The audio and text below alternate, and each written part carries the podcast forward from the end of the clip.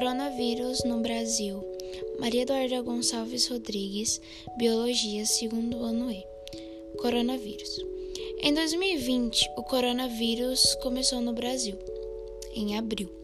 E com isso, muitas pessoas estavam desesperadas, pois não havia vacinas e havia muitas pessoas morrendo.